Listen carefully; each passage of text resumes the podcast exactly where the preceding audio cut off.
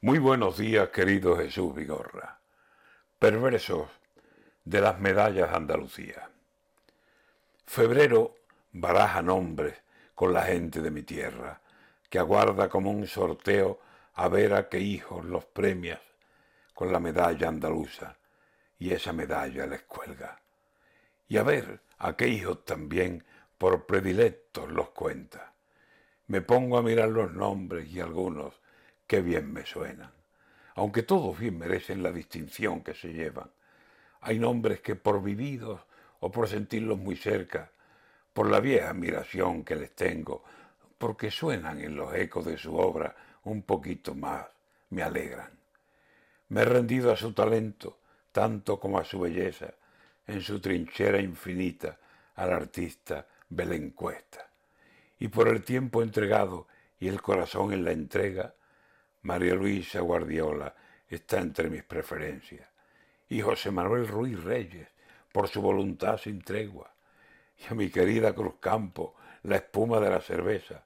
Y qué honor que Chencho Arias lleve una medalla de estas. Y Fundación Blas Infante, la razón de la bandera. Y el gran aceite de oliva de Jaén Cop. ¿Quién no prueba?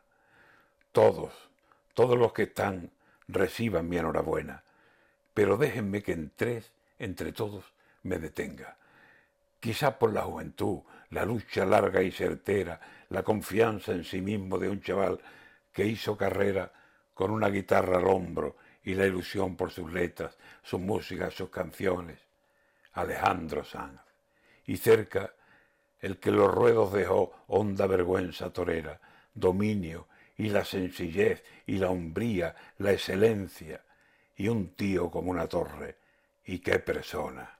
Contesta por Juan Antonio Ruiz, por Espartaco contesta. Y queda el mayor artista en lo suyo de esta tierra.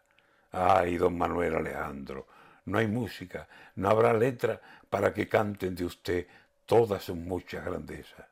Su nombre es una canción que en el alma se nos queda.